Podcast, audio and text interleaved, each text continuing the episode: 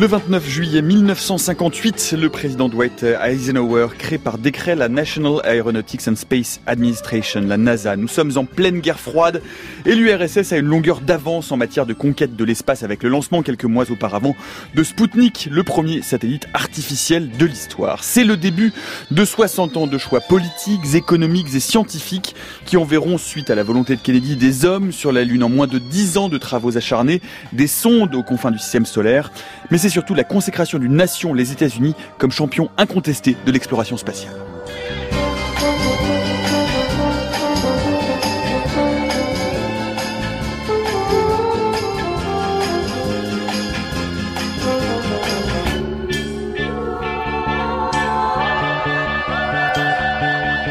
« 60 ans de la NASA, il était une fois l'espace, c'est le problème auquel nous allons nous atteler dans l'heure qui vient. Bienvenue dans la méthode scientifique. Et pour nous raconter euh, cette histoire de la NASA dans le temps record d'une heure, ah, il, en faudrait certainement beaucoup plus, mais nous allons essayer de le faire malgré tout. Nous avons le plaisir de recevoir aujourd'hui Xavier Pasco. Bonjour. Bonjour. Euh, vous êtes directeur de la Fondation pour la recherche stratégique, auteur euh, du Nouvel Âge spatial, c'est au CNRS Édition, et nous serons rejoints dans quelques instants par Isabelle Sourbès-Verger, qui est géographe chargée de recherche CNRS au centre Alexandre Coyeré. elle a des petits problèmes, elle va arriver dans quelques minutes. vous pouvez nous suivre comme tous les jours en direct sur les ondes de France Culture, en replay, en podcast et en parallèle via notre fil Twitter at la méthode FC. Alors, euh, je le disais, hein, il va être euh, certainement assez ardu de résumer en une seule heure les 60 ans d'histoire de la NASA, tant ses contributions scientifiques à la connaissance de l'espace sont importantes. Il va falloir faire des choix. Euh, mais ce qui est certain pour commencer, c'est que la NASA ne serait peut-être pas la NASA sans la volonté d'un homme en particulier. We choose to go to the moon.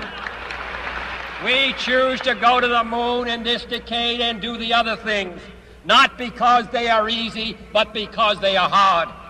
Because that goal will serve to organize and measure the best of our energies and skills. Because that challenge is one that we're willing to accept, one we are unwilling to postpone, and one we intend to win, and the others too. We Choose to Go to the Moon, c'est John Fitzgerald Kennedy le 12 septembre 1962 dans son célèbre discours à l'université de Houston. Je vous le traduis, nous avons choisi d'aller sur la Lune, nous avons choisi d'aller sur la Lune au cours de cette décennie et d'accomplir d'autres choses encore, non pas parce que c'est facile, mais justement parce que c'est difficile, parce que cet objectif servira à organiser et à offrir le meilleur de notre énergie et de notre savoir-faire, parce que c'est le défi que nous sommes prêts à relever, celui que nous refusons de remettre à plus tard, celui que nous avons la ferme intention de remporter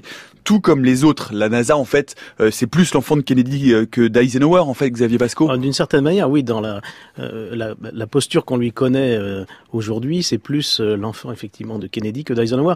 Eisenhower est quelqu'un qui a été témoin donc de cette première soviétique, le Sputnik que vous rappeliez tout à l'heure mais qui a gardé la tête froide, je dirais, par rapport à ça. C'était d'abord un général, c'était un militaire, Eisenhower, et lui, euh, d'abord, mesurait, euh, on va dire, euh, la puissance des États-Unis, à sa capacité à faire face à une menace supposément militaire. Et quand on lui a proposé, finalement, quand dans les discussions à la suite de Sputnik sont apparus l'éventualité de projets spatiaux, eh bien, on a eu un certain scepticisme de la part d'Eisenhower au départ quant à l'utilité vraiment de développer ces projets spatiaux qui viendraient éventuellement interférer avec les missiles qui étaient en cours de, euh, de mise au point. Mm. Et donc Eisenhower n'a pas refusé l'existence de la NASA, mais euh, je dirais l'a accepté un peu du bout des lèvres et l'a cautionné. Après, il y a eu tout un tas de débats pour savoir ce que devait être cette NASA. Est-ce que d'abord, au départ, il faut savoir que, eh bien, même pour les programmes spatiaux civils, euh, il y avait l'idée qui déplaisait pas à Eisenhower d'ailleurs, que ce soit le ministère des Armées, le mm-hmm. département de la Défense qui le fasse.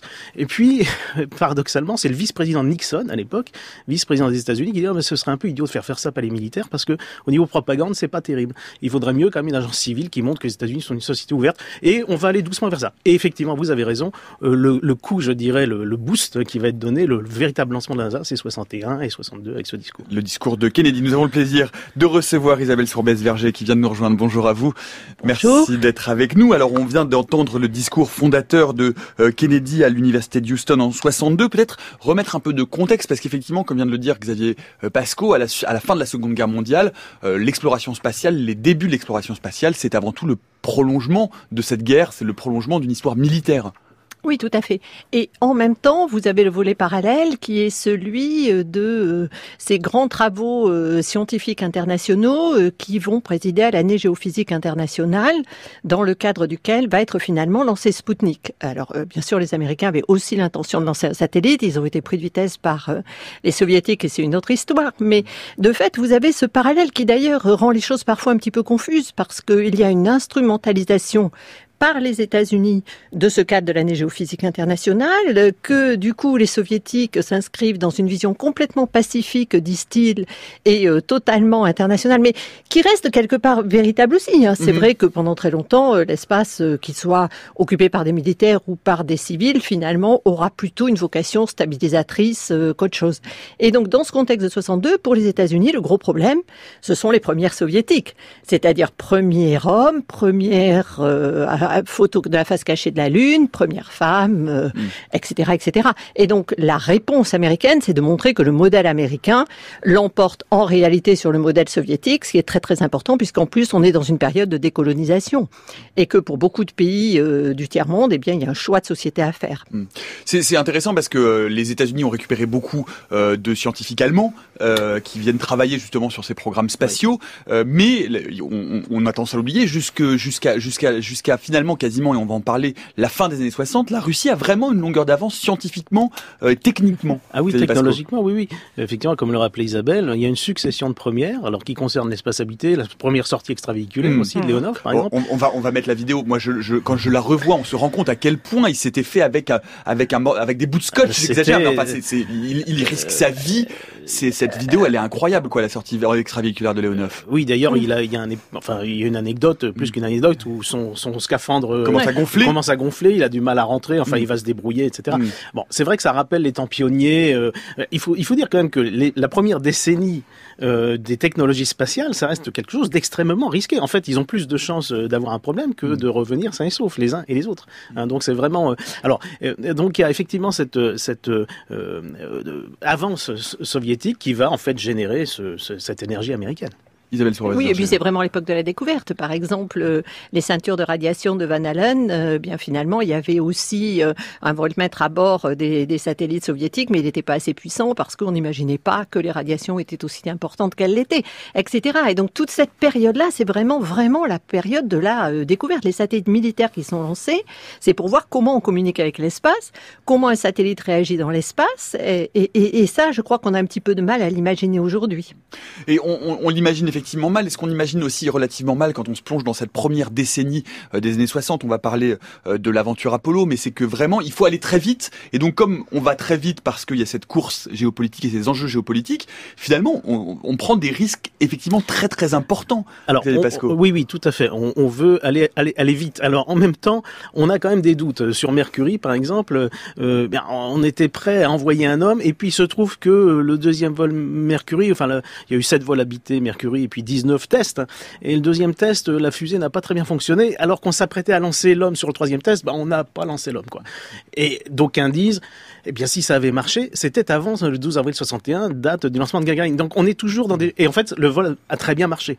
Et en fait, la capsule serait revenue intacte, etc. Donc, tout ça, ça se joue à très peu de choses, en réalité. Et, et la même façon, c'est amusant, mais euh, on sait qu'en Union soviétique, Korolev était persuadé que les Américains voulaient lancer absolument avant lui, alors que c'était pas du tout euh, l'optique américaine qui ne croyait pas trop, enfin, qui était informée, mais qui ne prenait pas véritablement en compte. Et donc, il a lancé ce fameux Sputnik, cette petite boule. C'était pas le satellite original qui était prévu, mais c'était c'était le moyen de faire au plus vite avec un système qui aurait un simple émetteur et euh, le deuxième véritable satellite qui était en retard, comme déjà dans le spatial, les satellites sont parfois en retard. Et, voilà, a été la deuxième charge utile et elle, elle était beaucoup plus importante que, que Sputnik.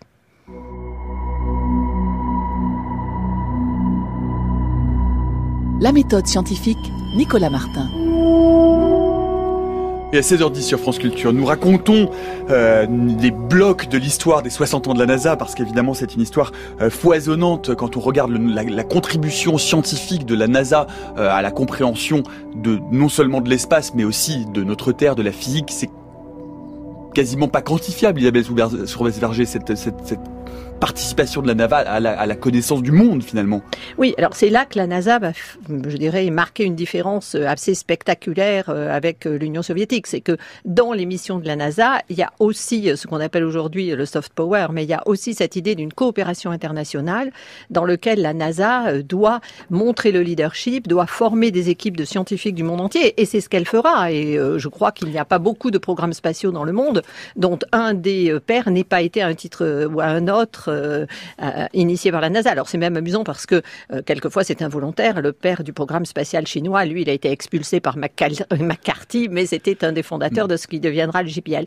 Mais donc vraiment, là, la NASA, dans le monde, elle va jouer ce rôle-là euh, dans les premières années. Et ce qui est, ce qui est amusant d'ailleurs, Xavier Pasco, c'est que Kennedy propose très tôt aux soviétiques une coopération spatiale, oui, oui, et les soviétiques refusent. Et, et Khrouchtchev va dire, ouais, c'est pas le moment. En fait, on n'est pas dans le bon contexte pour le faire. Mais effectivement, et Kennedy d'ailleurs, et c'est assez personnel chez Kennedy. Mais pour revenir effectivement sur la NASA, et ça va dans le même sens.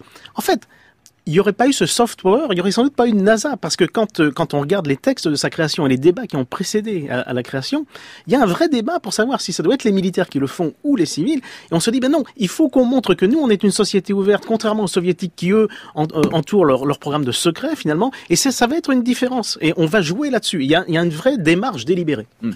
Les années 60, c'est l'année où, euh, ben, c'est le discours de Kennedy qu'on a entendu, c'est le moonshot. Hein, on va aller sur la Lune. Il faut rappeler aussi que donc il y a un effort extrême et un investissement financier massif pour tenter, euh, Isabelle Sourbas-Berger, de rattraper le retard russe, parce que pendant la première moitié des années 60, les Russes sont encore en avance. Hein. Oui, mais alors en fait, c'est pas un vrai retard. Ce qui se passe, c'est que les Russes, ils ont un programme complètement intégré au départ, missiles, lanceurs, et euh, là-dessus se rajoute le satellite. Et tout ça fait partie du complexe militaro-industriel, et c'est finalement un petit nombre de gens, un petit nombre d'OKB, hein, on appelle ça comme ça, de bureaux d'études qui construit le programme spatial. Et donc là, ils gagnent en efficacité par rapport à la NASA. Mais euh, si on regarde déjà euh, les qualités informatiques, les qualités de calcul, la sophistication des systèmes, en fait, ils sont déjà en retard. Mais euh, les décisions sont prises de manière rapide. Bon, euh, Korolev est un homme extraordinaire qui, a vraiment le sens du management et le sens de l'effet spectaculaire. Il récupère ses crédits, il a un accès direct au bureau et donc ça lui permet de tenir la longueur jusqu'à un certain point. Mais à partir du moment où il y a le discours de Kennedy, en fait, les, soviétiques savent qu'ils n'iront pas les premiers sur la Lune. Donc ce qu'ils essaient de faire à tout prix, c'est d'essayer de faire un premier tour habité de la Lune avec des cosmonautes pour un petit peu griller euh, mmh. la politesse aux, aux, Américains. Et même ça, ils vont pas y parvenir. Et la mort de, de Korolev euh, dans le cours de ce programme permet de découvrir qu'en fait, le programme spatial soviétique, il est fracturé par des rivalités internes. Ils ne s'entendront pas sur le type du lanceur à faire. Et surtout, ils ne mettent pas l'argent. La grande différence, c'est que euh, ce qui a créé la NASA et qui lui a donné cette culture hein, de grands programmes, cette idée que, en fait, euh, elle représentait l'image de l'Amérique dans le monde, c'est bien évident que les bureaux d'études soviétiques, ils étaient plus du tout dans ce genre de schéma l'investissement massif, c'est ce qui fait la différence. On monte euh, au plus haut, je crois, jusqu'à 4,5% du PIB ça. américain. C'est ça, oui, oui. Mais et, et là encore, c'est assez euh, une anecdote assez assez intéressante.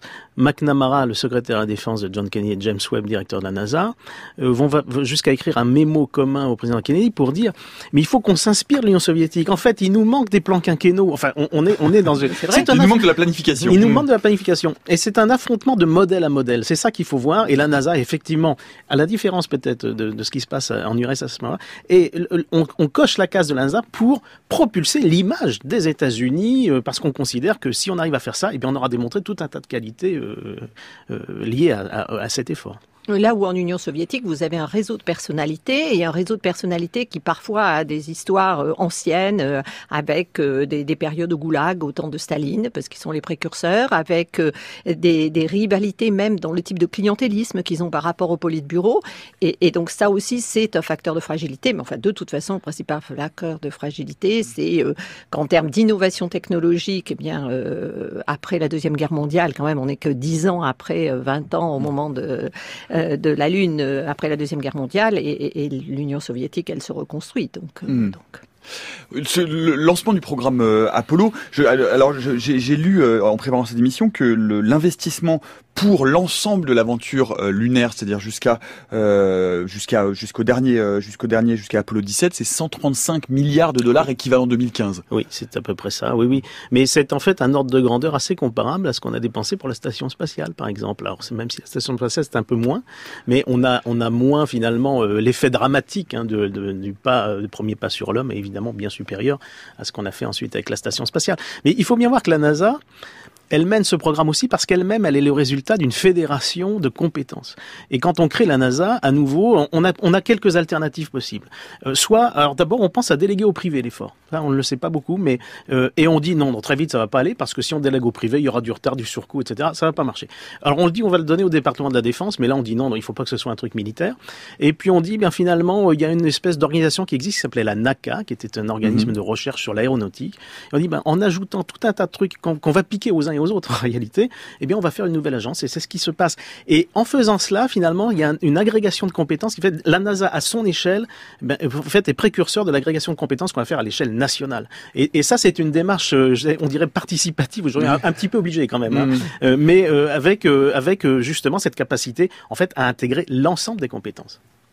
Oui, et après, dans le monde, je dirais que ce prestige euh, des États-Unis va faire que cela va encore euh, renforcer l'intérêt euh, d'à peu près tous les pays au monde. Et, là encore, la Chine, pour des raisons historiques et liées à son histoire propre, va, être exclue. Mais sinon, effectivement, vous allez avoir aussi bien les Européens que les Japonais, que les Indiens, qui coopèrent aussi avec les, les Soviétiques en parallèle, qui vont de toute façon essayer de s'inspirer de la compétence américaine, mais sans jamais imaginer, et ça je pense que c'est vraiment important à dire, qu'ils pourront un jour faire du spécial comme les États-Unis. Mhm. Et ça, encore aujourd'hui, je crois que c'est une erreur d'imaginer que le modèle américain est euh, l'ambition suprême euh, d'un pays, y compris la Chine, parce qu'en fait, ce modèle américain, il est vraiment lié à une histoire très très spécifique, euh, et, et personne, aucun autre pays n'est prêt à investir de cette façon-là, à la fois en termes d'intérêt national ou en termes d'image internationale. Donc le, le, spatial américain, il est quand même toujours profondément atypique et, et depuis son origine. Hmm.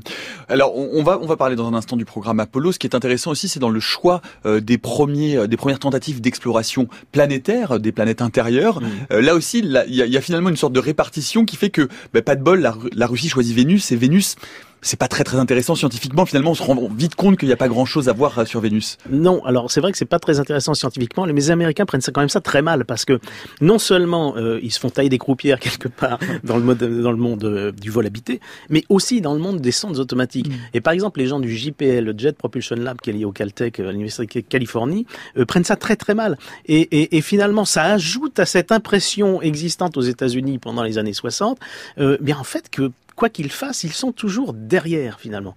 Et, et je dirais qu'en fait, c'est ce sentiment qui va les, qui va vraiment leur faire mettre les bouchées doubles euh, pour, et y compris dans le domaine de l'exploration euh, spatialité. Ça donnera lieu, par exemple, au programme, moi qui est un programme que je trouve particulièrement emblématique, hein, qui est le programme Voyager mhm. d'exploration du système euh, du système solaire extérieur. Dont on va parler à la fin des années 70. Isabelle Soubès-Verger sur ce sur ce, ce, choix finalement de Vénus, parce que les États-Unis vont se reporter sur Mars. Et Mars, alors Mars, en revanche, il porte pas chance, pas chance soviétique et même pour les Russes encore aujourd'hui, c'est compliqué.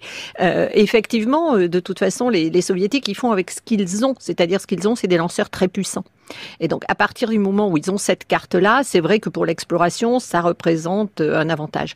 Mais en même temps, très vite, dans l'organisation du programme spatial soviétique, je dirais que le volet scientifique, qui est porté par l'Académie des sciences, ça va être le parent pauvre, parce bah, parce qu'il n'y a pas beaucoup d'argent au final, parce qu'il faut développer des applications, alors même si ce sont plutôt des applications militaires, c'est quand même ça qui va être le, le cœur du programme, et que euh, la science, d'une manière générale, quand même, moi j'avais fait récemment un graphique qui est assez intéressant, elle génère plus d'échecs que de succès, c'est-à-dire que quand vous avez des sciences spatiales, vous avez plus souvent un échec au départ. Et donc il faut réinvestir et il faut s'obstiner, et, et, ça en Union soviétique, euh, avec Brezhnev, ça va plus du tout être à l'ordre du jour.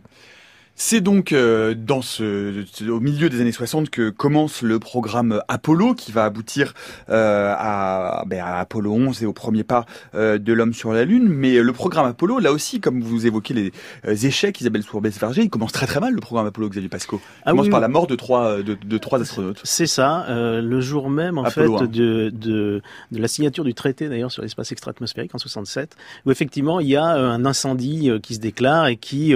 alors, il y a, il y a une réaction euh, d'ailleurs euh, euh, assez particulière qui est beaucoup redoutent qu'en fait ça ça mette quand même très très à mal l'effort l'effort Apollo et en fait pas du tout. En fait, c'est intégré. Il y a un tel élan dans ce programme que c'est intégré complètement et, et en fait, alors on va même on va même alors il y a une petit petite chose quand même qui va se passer, c'est que les astronautes se rendent compte que c'est très risqué quoi. Mm. Donc il, y a une anecdote qui va poser problème politiquement. Life, le magazine Life va passer des contrats avec les astronautes et on va considérer au niveau normalement c'était pas tout à fait permis. Mais on va considérer que c'est une sorte de dédommagement possible par rapport au risque qu'on fait peser sur leur vie et qu'on fait peser sur leur famille dans l'hypothèse où ils auraient un problème. Et Kennedy va resigner ce, ce contrat, mais après beaucoup de discussions. C'est une petite anecdote intéressante, mais ça montre combien en fait on veut surpasser et on s'autorise à la limite euh, bien tous les procédés euh, les plus les plus bizarres finalement. et, à, mettre en danger la vie euh, la, la, vie à mettre en danger, voilà, c'est mm. intégré dans le programme. Quand, quand on voit d'ailleurs par ailleurs, on parlait de la, de la rapidité finalement avec laquelle ce programme est lancé, quand on voit les raisons justement de cet accident d'Apollo 1, c'est un fil dénudé, c'est des matériaux inflammables dans la cabine, c'est que là aussi on est allé très très vite euh, au mépris de la vie humaine, Isabelle Soares. Oui, mais c'est surtout un manque d'expérience parce que au fur et à mesure, on va faire des procédures de qualité, on va faire des procédures de sauvegarde, on va vérifier de plus en plus de choses et, et on va mieux maîtriser. Il faut voir qu'un programme spatial, c'est énorme. En fait, en termes de câblage, on n'imagine même pas à quoi ça ressemble, mais, mais, mais c'est vraiment euh, qu'il y ait un petit, quelque part un fil dénudé. Euh, oui, bah effectivement, tant qu'on n'a pas pensé à tout vérifier, ça existe. Hmm.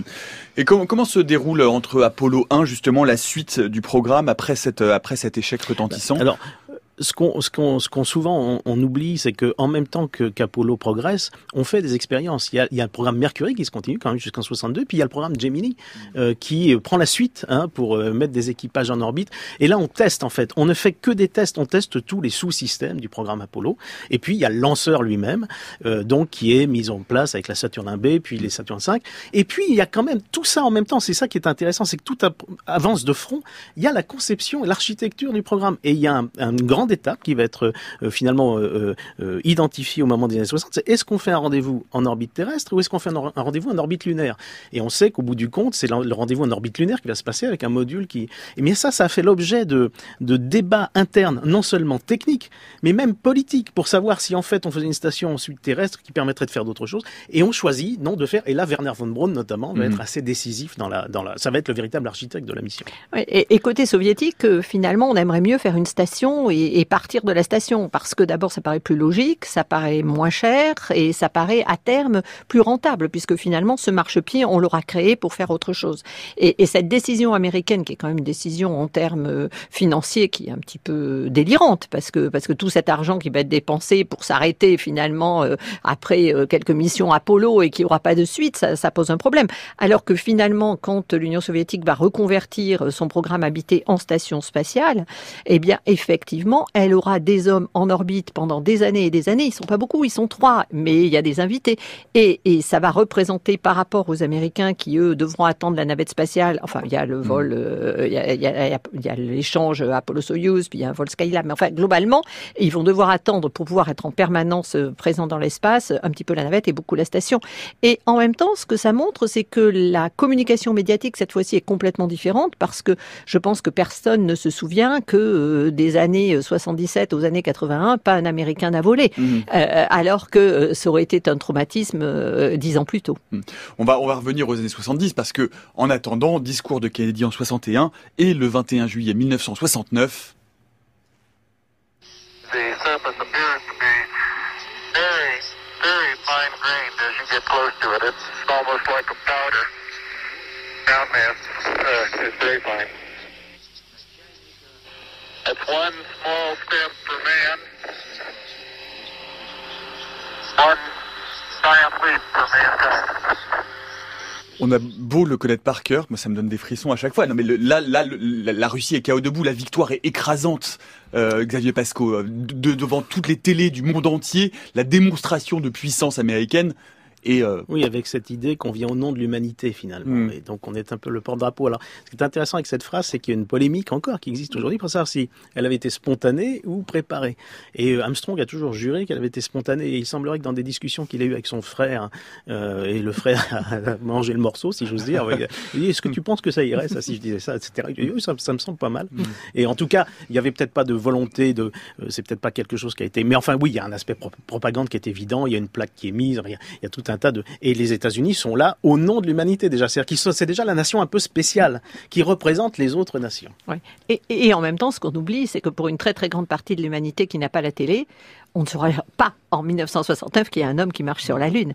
Et, c'est hmm, très intéressant euh, d'écouter euh, en particulier bah, des, scientifiques indiens qui racontent que certains d'entre eux qui étaient enfants à l'époque l'ont su 5 ans, 6 ans ou 7 ans plus tard, et de manière totalement fortuite. Et de la même façon, euh, la plupart des Chinois, vous imaginez, en pleine révolution culturelle, étaient, étaient, absolument à côté de cette idée. Donc nous, occidentaux et, les soviétiques aussi, qui n'ont d'ailleurs pas caché le succès sur la Lune, il hein, n'y a pas de problème.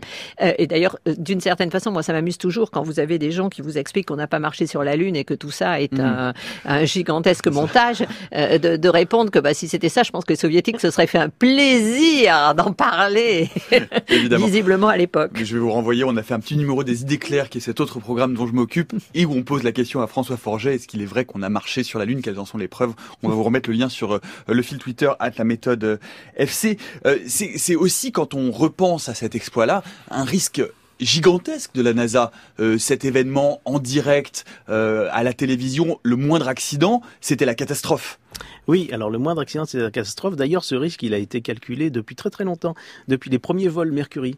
Euh, on était plutôt à la NASA, première partie des années 60, plutôt opposé à la retransmission en direct. Et c'est Kennedy qui tenait à ce que ce soit retransmis, parce que, disait-il, il était euh, convaincu que les choses se passeraient bien et que l'enjeu en valait, euh, le jeu en valait la chandelle. Et c'est ce qui va se passer. Évidemment, Apollo, c'est aussi fait pour ça. Et là, on a, euh, on a la volonté de, bah, de démontrer. Hein. C'est vraiment, effectivement, un peu qui tout double, mais on a la volonté de démontrer la, puissance américaine. Isabelle Sourbès-Verger Oui, d'ailleurs, ça aura de, un grand intérêt pour les communications transatlantiques, parce que du coup, les premiers équipements en antenne euh, qui vont être faites euh, de réception de satellites, ben, c'est lié aussi au programme Apollo. Il y a le programme Apollo, la victoire du programme Apollo, mais il y a d'autres euh, missions. Un autre pilier de l'agence, selon vous, Xavier Pasco, vous l'avez évoqué, c'est le programme Voyageur après Pionnier, qui est là aussi peut-être moins en termes de politique moins, moins éclatant, mais qui est pourtant scientifiquement, pour le coup, une réussite extrêmement importante. Scientifiquement, euh, une réussite extrêmement importante, je dirais presque une réussite symbolique aussi extrêmement importante pour les États-Unis,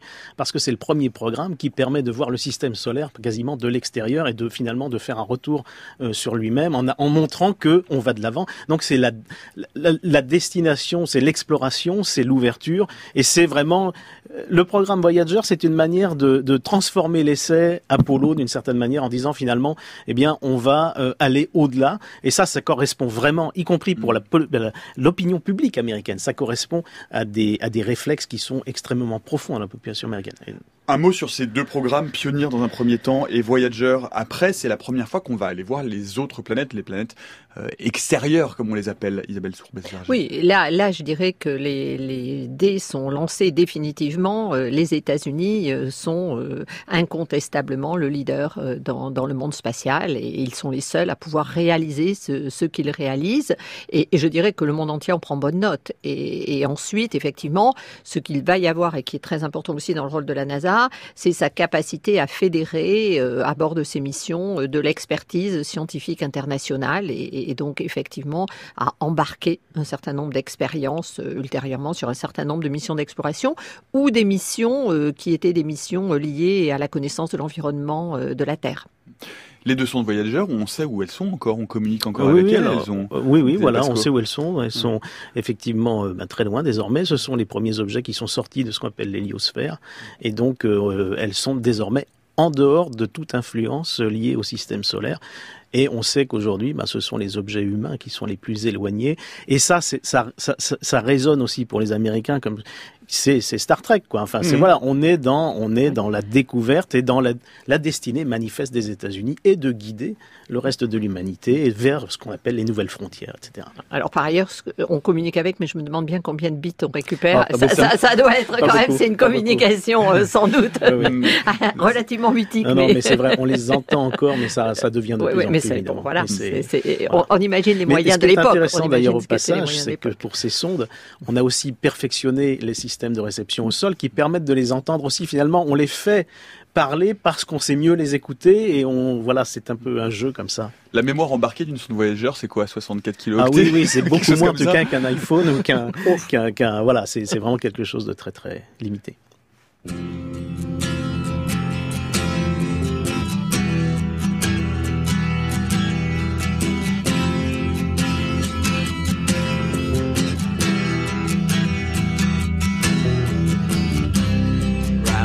Control to Major Tom. Ground control to Major Tom. Take your protein pills and put your helmet on. Ground control to Major Tom. Commencing countdown, engines on. Check ignition, and may God's love be with you. This is ground control to Major Tom. Really made the grade. The want to know whose shirts you wear. Now it's time to leave the capsule if you dare. This is Major Tom to ground control. I'm stepping through the door. And I'm floating in the most peculiar way and the stars look very different today. For here am I sitting in my tin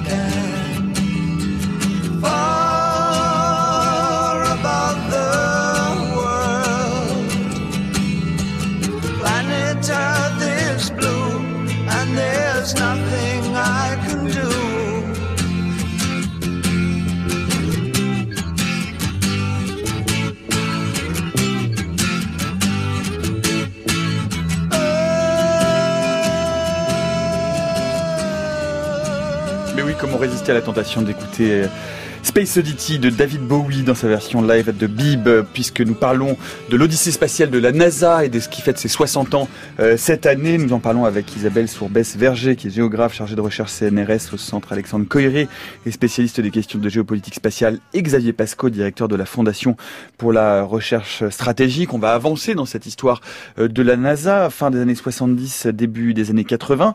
C'est l'époque d'un choix stratégique que la NASA va payer lourdement et pendant de nombreuses années.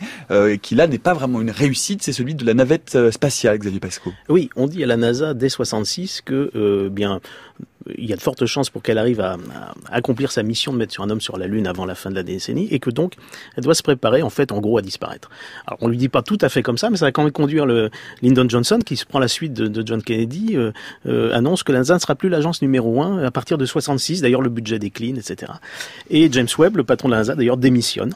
Et donc la NASA, à partir de là, se rend compte que si elle veut survivre, il faut qu'elle se batte et qu'elle avance en proposant des choses qui permettent aussi de trouver en l'industrie qu'elle a contribué à créer un allié euh, puissant et même un allié électoral d'une certaine manière. Et c'est ce qui va se passer avec la navette spatiale. Donc la NASA, dès les années 60, va imaginer un, grand plan euh, qui consistait à mettre un homme sur Mars en 86, et pour ce faire, qui imaginait de construire une base spatiale en orbite où il y aurait près d'une centaine de personnes à bord, et évidemment pour desservir cette base, de créer une navette qui ferait vraiment la navette entre une base et la surface de la Terre. Alors quand Nixon voit ça, il est extrêmement mécontent. Euh, ça conduira à la démission du vice-président Spiro Agnew, d'ailleurs, pas seulement ça, mais en particulier, il, le tenait en très très peu d'estime. Et euh, il va évidemment rayer d'un trait de plume la, l'objectif martien, rayer l'objectif, la base euh, spatiale.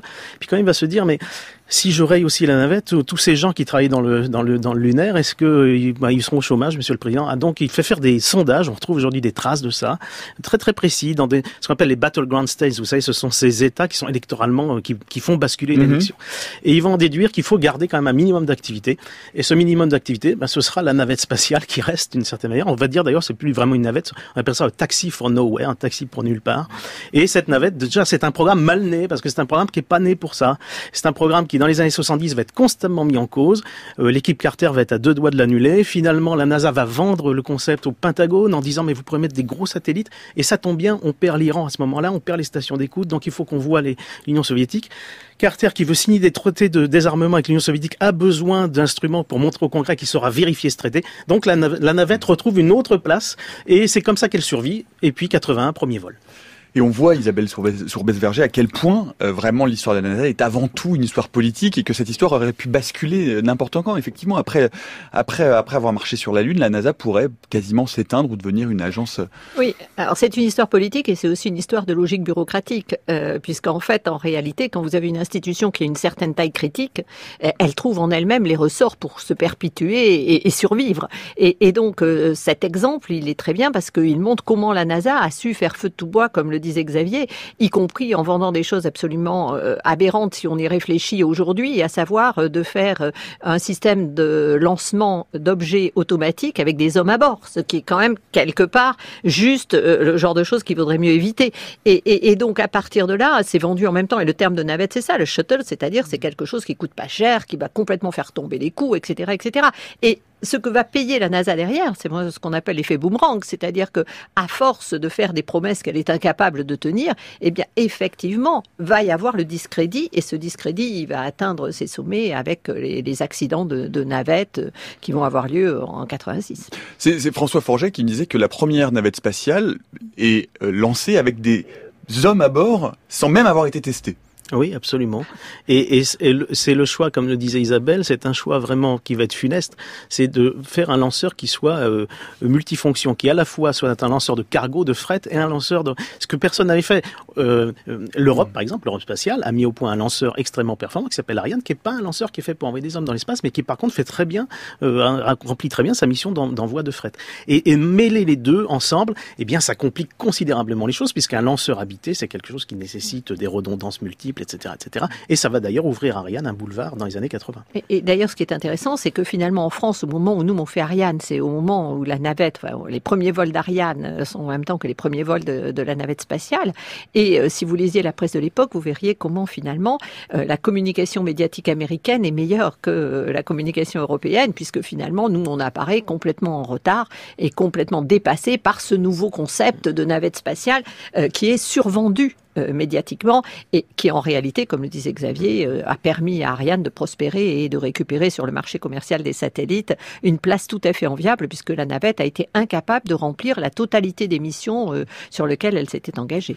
Ce qui est intéressant, c'est que la navette spatiale, c'est une volonté de réduire les budgets, de réutiliser déjà hein, avant l'heure, euh, alors qu'on parle aujourd'hui de SpaceX, de Falcon et des fusées réutilisables. C'est ce que veut faire les États-Unis, mais c'est finalement l'effet exactement inverse et ça devient un gouffre financier très rapidement. À un point tel que avant, avant Elon Musk, réutilisation, c'était devenu un gros mot dans le spatial, puisque eh bien évidemment la navette, ça coûtait, on, on disait 50 dollars le kilo en orbite, ce sera en fait 28 000 dollars, et à chaque fois il faut refaire tout le moteur, ça coûte 500 millions de dollars, donc c'est vraiment le contraire aux objectifs. Et puis le 28 janvier 1986. 15 secondes du départ, système de pression d'eau enclenché, on est en mode automatique, les ordinateurs interrogent 440 fois par seconde les moteurs, allumage du moteur principal, allumage des deux fusées, les boosters qui sont de part et d'autre de l'énorme réservoir, c'est le décollage superbe. À terre, ils sont admiratifs. Très rapidement, la navette atteint les 3 à 4 km par seconde. Et puis vient la réduction progressive de la puissance. 94%, 84%, puis 65%. La navette va pivoter sur elle-même. Et tout est parfaitement normal, comme montre le patron du centre de la NASA. Engines at 65%, three engines uh, running normally, three good fuel cells, three good APUs. Bientôt, les caméras du sol vont quitter la navette, la prise de vue va être relayée par avion, mais soudain, la navette est totalement pulvérisée. Une partie du public vient de comprendre. Voilà, 73 secondes après le décollage, vous l'avez entendu, la navette explose en direct sur les écrans de télévision. Euh, c'est le premier grand drame spatial. Euh, ce qu'aurait pu, euh, l'accident qui aurait pu être celui de la Lune, finalement, il se produit 20 ans plus tard se produit 20 ans plus tard avec en plus une institutrice à bord. Enfin, il y avait tout un exercice de, communication que faisait la NASA, précisément pour montrer que la navette allait rendre l'accès à l'espace d'une certaine manière assez anodin et allait permettre à tout le monde finalement euh, de d'y accéder. Et c'est l'inverse qui se produit. Alors, ce qu'il faut voir, c'est que ça ne va pas couper l'effort de la navette parce que on est dans un contexte où en réalité le pouvoir politique est en train de vendre autre chose, qui est la guerre des étoiles notamment, euh, et pour lequel il y a besoin d'une quarantaine de vols de navettes par an. Enfin, en tout cas, ce sont les plans. Euh, voilà. Et, et donc, euh, au contraire, on va transformer ça en disant, bien, ça fait partie euh, des risques que prennent les États-Unis, toujours pour l'humanité nécessairement, pour parce que on a on a ce credo, euh, mais d'une certaine manière assez sincère aux États-Unis qu'on défriche des voix, et, et, et, on a donc au contraire un, un resserrement de coudes, je dirais, aux États-Unis à ce moment-là et, c'est un credo qui est relayé par les astronautes eux-mêmes, parce que euh, effectivement, je dirais qu'ils ont cette mentalité euh, quelque part de pilote d'essai ou de, de, de, pilote de l'extrême. Et euh, il y avait des témoignages d'un certain nombre de, de capitaines, de, commandants de bord de navette qui, qui, se plaignaient en disant mais attendez, est-ce qu'on a demandé à Christophe Colomb s'il allait partir en étant sûr, etc. Ça fait partie de notre métier, c'est la grandeur aussi de notre métier, et ce risque-là, nous le prenons et nous sommes prêts à continuer à le prendre. Sauf que derrière, détruire une navette en termes d'intérêts industriels, commerciaux, financiers et d'image, euh, c'était juste hmm. quelque chose que la NASA, de toute façon, ne pouvait pas tolérer. Comment expliquer justement que la NASA persiste dans la navette spatiale alors qu'elle coûte très cher, qu'elle euh, vient de montrer qu'elle pouvait coûter la vie, euh, parce qu'il faut malgré tout conserver un accès à l'espace? Parce que le vol habité au sein de la NASA est devenu un État dans l'État, ça représente à peu près un, près d'un tiers du budget de la NASA. C'est en gros, si vous faites plus de vol habité, vous perdez un tiers de votre budget. C'est quand même pas mal de milliards. Et puis parce que les États-Unis, rappelons-nous que la NASA, c'est aussi une agence qui dépend directement de la Maison-Blanche et que, euh, comme disait un, un directeur de la NASA assez fameux, aucun président, quoi qu'il en pense, ne sortira jamais les, États-Unis du vol habité, parce que le vol habité est constitutif désormais de l'identité américaine. Et donc la navette, bah, c'était le seul moyen. Et puis n'oublions pas, il y avait la perspective de la station spatiale. Mmh. Trois ans auparavant, un discours avait été fait par Ronald Reagan, lançant le grand projet de station dont on savait qu'on aurait besoin de la navette pour la construire, assembler, etc. Donc il y avait un plan, si vous voulez. Et, euh, et bien, il fallait corriger les choses pour que ce plan puisse se, être mené à bien. Et puis comme la NASA avait vendu la navette comme moyen de lancement euh, pour euh, des satellites extrêmement gros, extrêmement lourds, euh, et qu'elle garantissait en quelque sorte en mise sur orbite euh, hyper euh, manuelle, enfin avec il y avait un effort très particulier, eh bien il n'y avait plus de lanceurs. Euh, aux États-Unis mhm. pour mettre à poste ces satellites qui étaient des satellites militaires euh, pendant euh, quatre ans. Il n'y a plus eu de, satellites militaires de reconnaissance lancés et heureusement, je dirais que, que la technologie américaine était excellente et que, les et que ces satellites étaient multimissions parce que le Pentagone avait quand même bah, voyé d'un très très mauvais œil de faire lancer ces satellites par la navette, par la NASA. Quand même. Donc ils avaient déjà dans les tiroirs des plans pour des grosses fusées qui viendront effectivement quelques temps après. Mmh, qui viendront plus tard. Il faudra attendre un nouvel accident, celui de Columbia en 2003, pour que les États-Unis finissent par mettre un terme définitif à la navette spatiale en 2011. On va avancer dans le temps euh, parce que les années 80, vous l'avez évoqué, c'est euh, l'époque de la station spatiale où là les Russes ont repris une avance, ont fait des choix stratégiques différents. Ils mettent Mir en orbite et c'est le dégel, c'est euh, les fameuses images hein, des astronautes américains qui rencontrent les cosmonautes russes dans l'espace. Isabelle oui. Alors ça, c'est les images de 75 du vol Apollo-Soyuz et c'est la première fois que des Américains iront euh, en quelque sorte en Union soviétique, euh, découvrir le programme spatial. Et il y a des épisodes qui sont euh, racontés dans un documentaire qui est très bien fait d'ailleurs sur Apollo Soyuz et qui, est passé récemment, je ne sais plus sur quelle chaîne d'ailleurs, et où là on voit que les Américains mettent complètement à mal le système interne soviétique puisque en fait on leur refuse d'aller voir le Soyuz. Et eux disent bah, pas question, nous on veut absolument le voir parce que bah, va devoir passer d'un vaisseau à l'autre, on a besoin de connaître les caractéristiques techniques, etc., etc. Et on leur dit c'est pas possible. Et les Américains disent disent dans ce cas on fera pas le vol. Et là, c'est euh, une explosion en interne sur le programme spatial soviétique parce que personne n'avait jamais imaginé que quelqu'un puisse avoir une espèce d'autonomie de décision comme ça. Et finalement, euh, ils verront le Soyuz. Et bon, l'anecdote, c'est que euh, la mission se déroulera très bien. Les seuls qui auront des problèmes seront précisément les Américains. Mais bon, ces problèmes seront surmontés et, et ils reviendront. La station Mir, c'est vraiment l'héritage du programme raté mhm. de la Lune. C'est ces stations qu'on a renouvelées et multipliées, les stations Salyut, puis cette fameuse station Mir. Et c'est ensuite, je dirais, la revente, alors là, très largement politique, euh, de, euh, du deuxième module de Mir qui devait être lancé initialement par les Russes et qui finalement fera un des deux premiers modules de la Station spatiale internationale.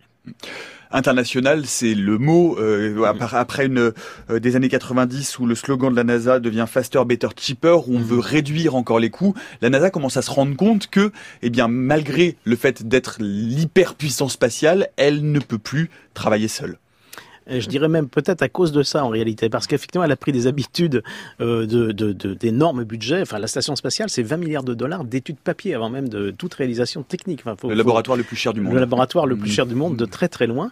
Et euh, en réalité, effectivement, euh, la NASA se rend compte que de toute façon, ce grand programme qui est né de manière assez bizarre d'ailleurs, euh, de manière un peu idéologique euh, sous la présidence Reagan, qui voulait en faire le symbole de l'entreprise et de la, free enterprise et, de la capacité à produire des choses dans l'espace. Bon, tout ça, on va très vite revenir un petit peu là-dessus en se disant, bah finalement, ça va pas, la microgravité, c'est pas finalement une solution d'avenir. Et euh, on va, au contraire, les la technologie évoluant, on va se diriger vers des choses beaucoup plus petites et plus performantes. La coopération internationale est donc devenue aujourd'hui indispensable. La mission InSight euh, est l'une des dernières missions de la NASA. La contribution française a été euh, majeure dans cette mission. Bonjour Céline Lozen. Bonjour Nicolas, bonjour à tous. Vous êtes allé au laboratoire astroparticules et cosmologie de l'Université Paris Diderot pour voir justement une chercheuse qui a participé à la conception de l'instrument principal embarqué. Oui, Lucille Fayon a fait sa thèse dans le cadre d'un des programmes Discovery de la NASA. Elle a travaillé trois ans sur l'instrument SEIS, qui est un sismomètre qui va étudier l'intérieur de Mars. L'instrument est un pur produit français et malgré le retard pris par la mission, la collaboration franco-américaine s'est très bien passée. Et en dehors de la prouesse technique, cette mission a réussi à rapprocher les équipes françaises et américaines. C'est en tout cas le ressenti de Lucille Fayon qui a pu assister au lancement. C'était le 5 mai dernier depuis la base californienne de Vandenberg.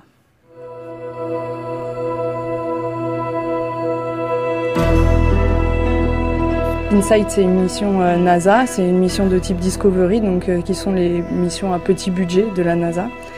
Et euh, c'est une mission qui est destinée à aller poser un atterrisseur sur Mars, avec notamment à son bord un sismomètre et une sonde de chaleur.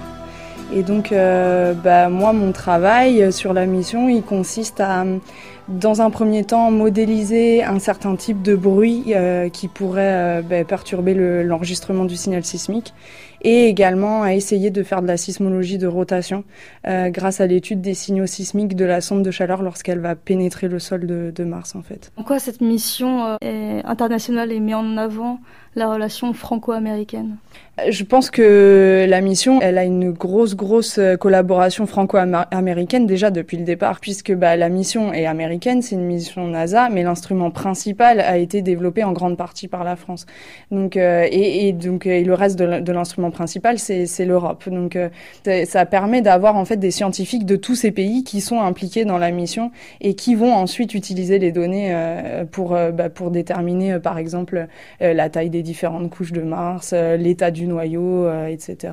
Et comme la collaboration euh, a été un peu difficile à la fin, puisque la mission a été retardée, hein, donc au départ on devait lancer InSight en 2016, puis finalement ça a été repoussé à cause d'un problème de fuite de la sphère qui contient les, capteurs sismiques.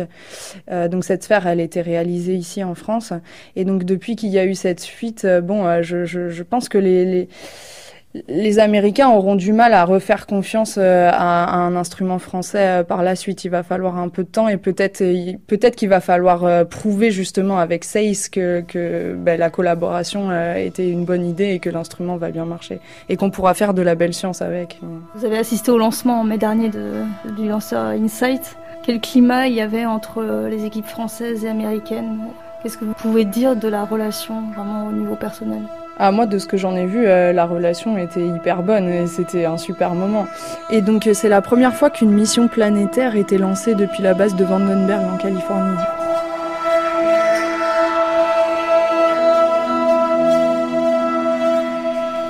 Ça, c'est euh, une vidéo que, que vous avez réalisée qui retrace un peu cet événement.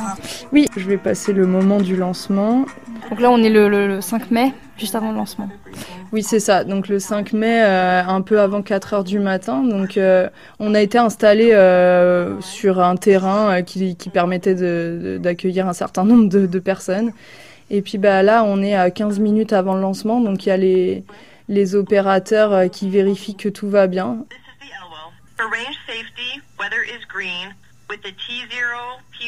Qu'est-ce qu'il est en train de se dire là Et bah, l'opératrice qui répondait pas est en train de dire euh, c'est ok, la météo va bien, donc euh, nous on est ok pour le lancement en tout cas. Et donc là maintenant on est à 5 minutes avant le lancement et euh, la permission de lancer est donnée. Donc là c'est le compte à rebours final, euh, 40 secondes avant le, le décollage. Donc là euh, bah, nous on est à, à peu près à 10 km de, de la fusée. Donc euh, 25 secondes. Donc ça c'est le cri de guerre, hein. Go Atlas, Go Center, Go Insight. Donc euh, T moins 15 secondes.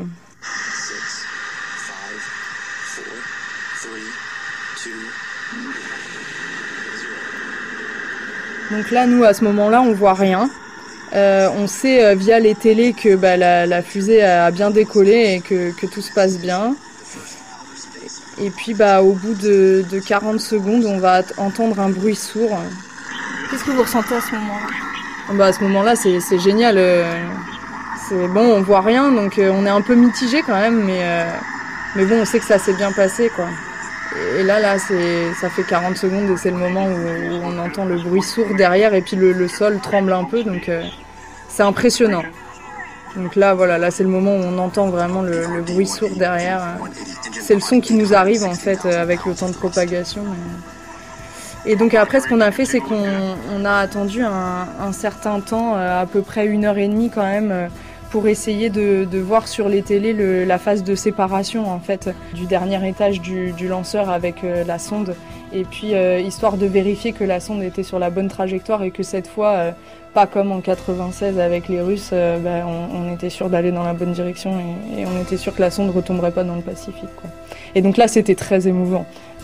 Parce que par exemple mon, chef, hein, mon directeur de thèse, a fait partie des, des gens qui ont travaillé euh, sur, euh, sur la mission Mars 96 et, et qui ont vu, bah, enfin qui, qui n'ont pas vu avec leurs propres yeux, mais qui, qui, qui étaient là pour savoir que leur instrument a retombé dans le Pacifique. Quoi. Donc, euh, donc là, c'était vraiment un super moment. Voilà le reportage autour de cet instrument de la mission InSight. On le disait, hein, la NASA aujourd'hui, mais depuis quelques années déjà, euh, s'est ouvert à la coopération internationale. Ça n'a pas facile quand même de collaborer avec la NASA. Ah non, c'est pas facile, et c'est pas facile pour une autre raison, c'est que les budgets sont disproportionnés.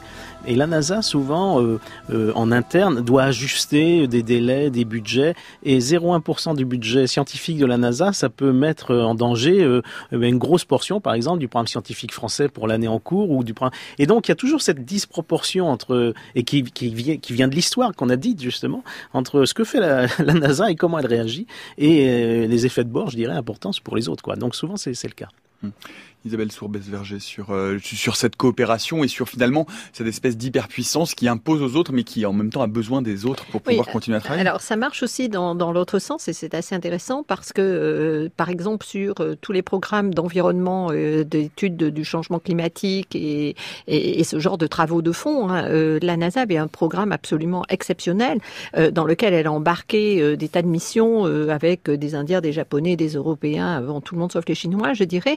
Et euh, quelque part, quand euh, il y a des difficultés euh, avec l'exécutif, en particulier on le voit bien avec Trump, cette coopération internationale et ces accords de coopération internationale permettent à la NASA d'essayer de sauver autant qu'elle le peut certaines missions pour effectivement respecter ces engagements internationaux. Mais c'est là qu'on se rend bien compte que, je dirais, les États-Unis ont une conception de leur engagement international qui est parfois relativement souple dès lors que l'intérêt national ne colle plus avec l'intérêt international Il y a des aménagements avec le ciel, c'est le cas de dire.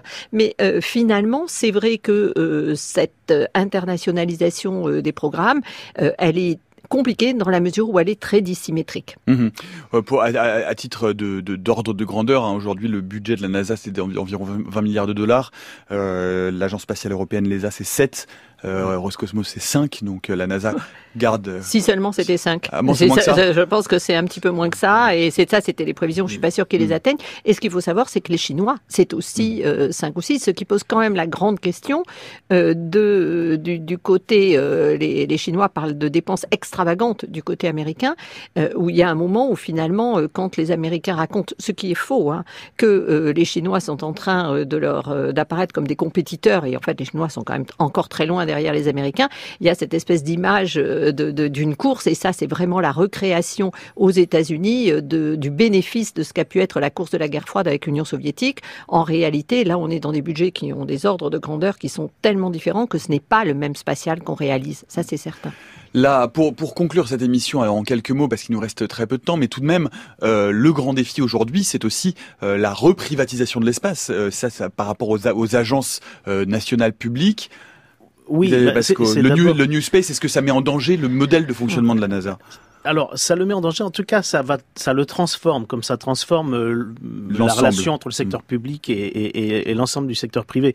Et effectivement, la NASA, d'une certaine manière, a, a, connu vraiment une crise euh, existentielle, presque dans les années 80-90, puis plus tard dans les années 2000. Et aujourd'hui, on a, ça a donné l'occasion à un nouveau secteur effectivement d'émerger, d'avoir ses propres visions, qui d'une certaine manière sont concurrentes, même quoi qu'on en pense, ça peut, avoir un caractère un peu fantaisiste, mais néanmoins, c'est vrai que la NASA a été en panne ces dernières années de vision. Ça, c'est très clair.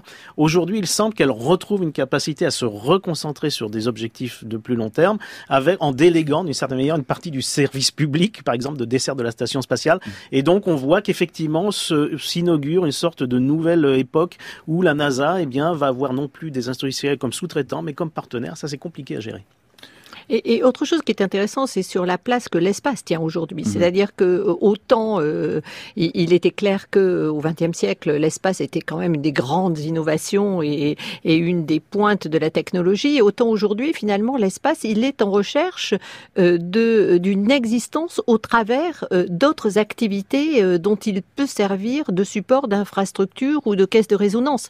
Et on s'interroge beaucoup aujourd'hui, bon, des agences comme le CNES par exemple, sur la valeur de la donnée spatiale, c'est-à-dire effectivement qu'est-ce que la donnée spatiale apporte, comment elle peut être intégrée, euh, et, même vous avez des, réflexions sur la question de l'intelligence artificielle, quel rôle elle peut jouer dans l'espace et comment il faut penser euh, des nouvelles applications spatiales en intégrant finalement ces grands changements euh, du monde contemporain dans lequel l'espace bah, finalement d'une certaine façon fait un petit peu office de technologie du siècle précédent. Mmh.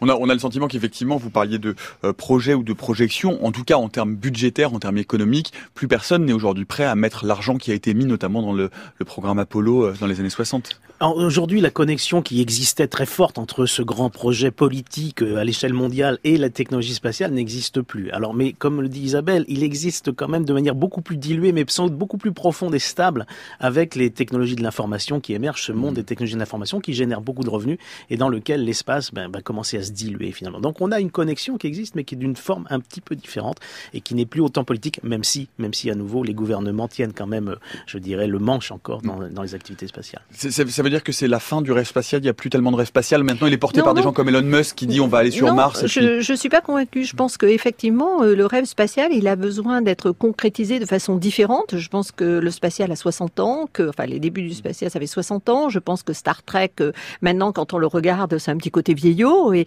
et je pense que ils ont relancé la franchise de cinéma, ils ont modernisé ils ont lifté tout ça. Absolument, mais en fait, ce qui est intéressant, c'est de se dire que le rêve spatial, il a probablement des formes différentes. Et peut-être que d'imaginer euh, des robots sur Mars qu'on pourrait piloter avec des heures de pilotage, peut-être d'imaginer des photos de Mars comme on a Google Earth, etc. Je pense que c'est quelque chose pour lequel les jeunes générations sont toutes prêtes à s'enthousiasmer. Le rêve spatial, à mon avis, n'est pas mort, mais il faut qu'il trouve sa nouvelle forme.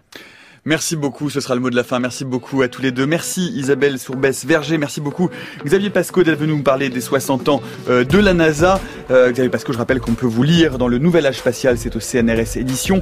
Un mot pour vous dire également que puisqu'on parlait des idées claires sur la Lune tout à l'heure, euh, le forum Les idées claires a lieu samedi matin dans le grand amphithéâtre de la Sorbonne. On va parler justement des fake news, de comment remettre de la confiance dans la parole scientifique. On en parle donc de 9h à 13h et avec Adèle Van Rett, avec Hervé Gardette et avec Olivia Gesbert. Et puis la méthode scientifique sera donc en public du Grand Amphithéâtre de 9h à 10h. On se posera la question de l'ère du doute avec notamment euh, Étienne Klein, avec euh, Bernadette Benso de Vincent et avec Gérard Bronner. Merci. Euh, vous êtes vous êtes évidemment les bienvenus, c'est gratuit. Il faut s'inscrire néanmoins sur le site maison de la radio.fr. Merci à toute l'équipe de la méthode scientifique. Eve Étienne, Antoine Beauchamp, Tom Humdenstock, Céline Saint-Vulfranc, Olivier Bétard à la réalisation et Jean-Frédéric à la technique. Dans le prochain épisode de la méthode scientifique ce sera un vendredi fiction. Nous aurons l'honneur et le privilège de recevoir l'un des auteurs majeurs de science-fiction française, l'auteur du cycle de Mal, Laurent Genefort, sera notre invité. C'est demain à 16h jusqu'à preuve du contraire.